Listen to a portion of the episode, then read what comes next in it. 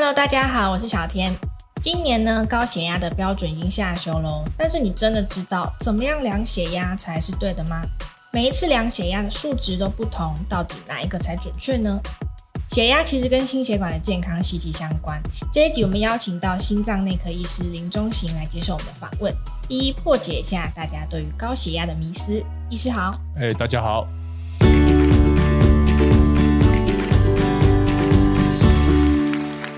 医师，今年这个台湾高血压学会和中华民国的心脏病学会都有下修了这个高血压的标准。嗯，那可不可以请医师首先帮我们介绍一下，到底怎么样才算是高血压？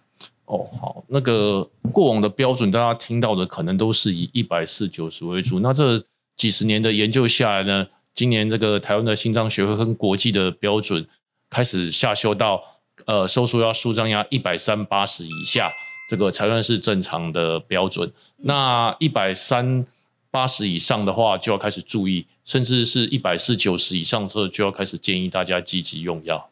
了解，那其实血压它当然是心血管健康的一个很重要的指标嘛。嗯、但是其实蛮多人也有一个经验哦，就是他在家里面量跟在医院量血压，哎，那数值差很多哎。嗯、到底医师，如果您来看哪一个是才是比较准确啊？呃，量血压的重点，我们是要做好靠背平静的量。那一般在医院里面极难达成这种要求。嗯、那所以现在的公认的标准已经是用。家中量血压的标准来当做是那个量血压的标准，了解。对，那其实我们一般人啊，大部分量血压的经验可能很少有一对一的专业指导，嗯、所以今天我们想要问医师几个我们比较常会疑问的问题。嗯，首先第一个，如果今天我们是有穿着外套，嗯，厚外套，那我们去绑那个量血压的带子，嗯，这样子会不会不准？哦，当然会不准的。嗯嗯，那标准的应该是这样子。比如说，我们呃要坐好，选有靠背的椅子，嗯，然后脚放在地上，那放轻松坐好就好。然后这个桌子跟呃手的角度差不多，我们量血压的压脉带应该是以上臂的为主，这个上臂就是差不多跟手臂同高的位置，嗯，然后这样子做好量血压，这是最标准的。那当然量血压之前一定就是要记得，呃，不要憋尿。也就是，然后确确实这样休息五分钟之后再开始量。嗯嗯，嗯，那如果我们姿势稍微往前倾的话，是会严重影响我们量血压的结果，对吗？哎，对，呃，比如说，呃，其实人在躺、坐、站的时候，血压都会略有不同。嗯，那我们疾病诊断的标准就是以这样子平静坐着的当做标准。因为医院的常常就放在桌上，然后我看很多阿公阿妈都是这样子往前去量，就很怕会不准。是，而且医院的环境多半都是人来人往，相当的杂乱。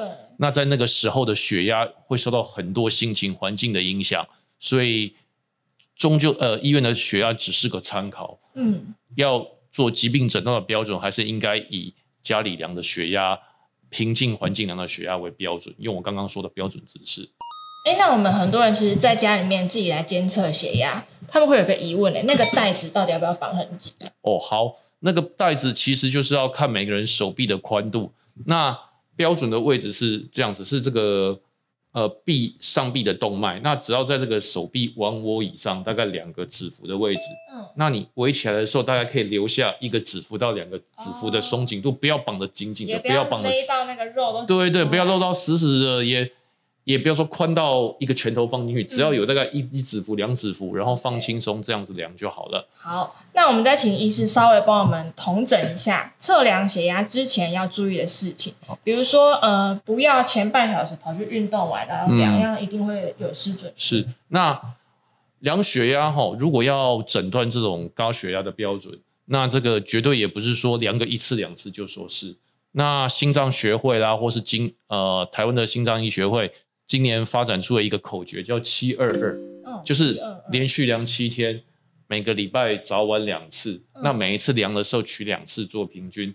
那怎么量呢？早上那一次就是在早上起床，小便完，坐好休息五分钟之后，嗯、以我刚刚说的姿势靠背坐好休息五分钟，然后这样量测。那量测的话。呃，如果有空的话，量完一次休息一分钟，再量一次，以这两次做平均。嗯，那另外晚上一次就是睡觉前。那当然睡觉前就像刚刚主持人提醒我们的一样，呃，量血压的前半个小时，也就是不要运动，呃，不要是什么喝完茶喝完咖啡马上量，嗯，哦，也是一样做好休息五分钟这样量，起床跟睡前这样子，哦。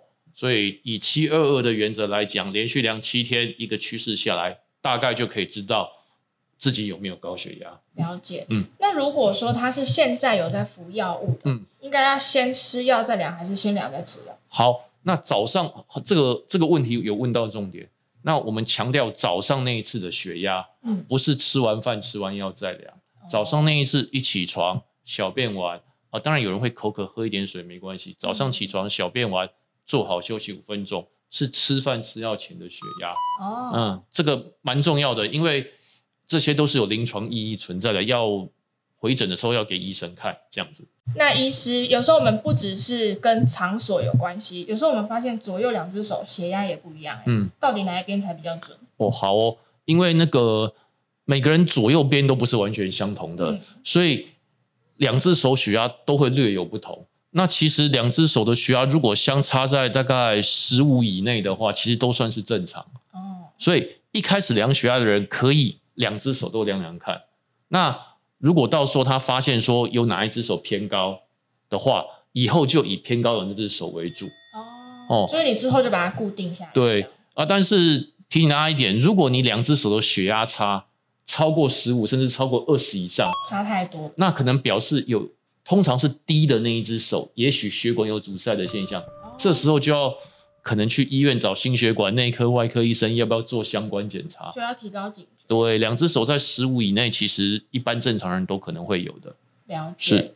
那通常我们量血压就最怕说，哎，量出来太高。嗯。那有没有量出来太低的状况也要小心？哦，那个一般人是这样，其实通常长期会对健康。有不良影响的是高血压，嗯，那因为人各有高矮胖瘦不同，那其实有些人会担心自己血压比较低一点，比如说举个例子，有些比较瘦小的女性，她长期以来她的那个收缩压可能都只有八九十左右，嗯，可是她生活、工作、运动完都没有问题，然后这几年来也都很稳定，其实不太需要为了这个而担心。了解，嗯，所以还是要注意一下自己有没有一些不舒服的症状。对。了解，感谢医师提醒我们一些量血压的重要事项。嗯，如果喜欢我们这一集的早安健康 Podcast，记得订阅我们，然后留下你的五星好评。还有其他想听的内容，也可以留言告诉我们哟。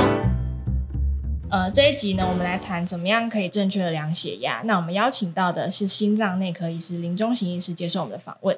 那其实蛮多人会认为说，嗯，可能年纪比较大，那本身也有老化的关系，所以长辈普遍是血压比较高。那请问一下医师，这是正常的吗？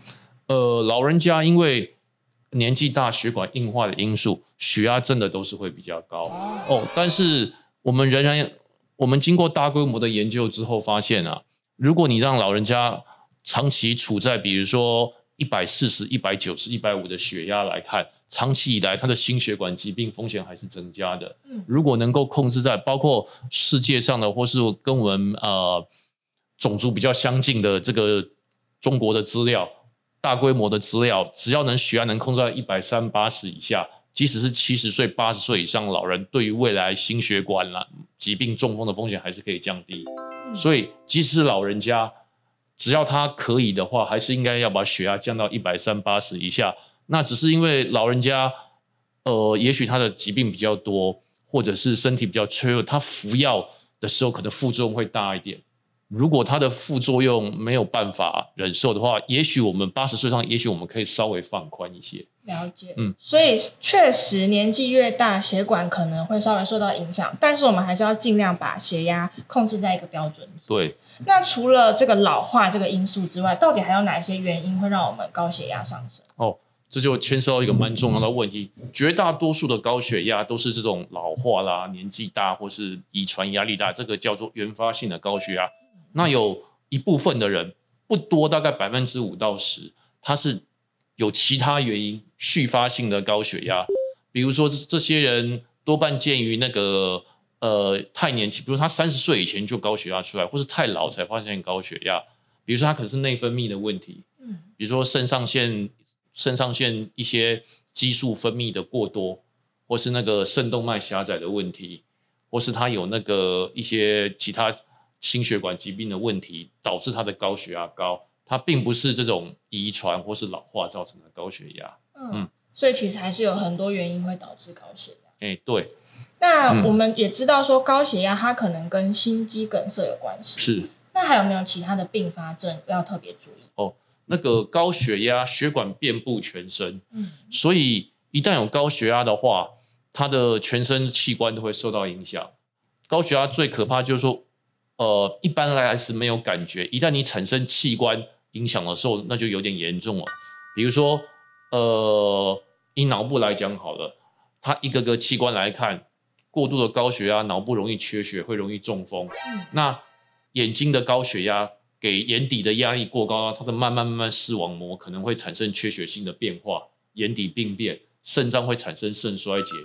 哦，那周边的血管血管硬化狭窄之后，就会周边肢体缺血啦、发黑啦这种状况。嗯，所以高血压的影响是全身的。了解，所以其实血压的问题呢是不分年纪，大家都要特别注意。那今天我们感谢医师来接受我们的访问，谢谢医师。谢谢。那节目我们就下次再见喽，拜拜。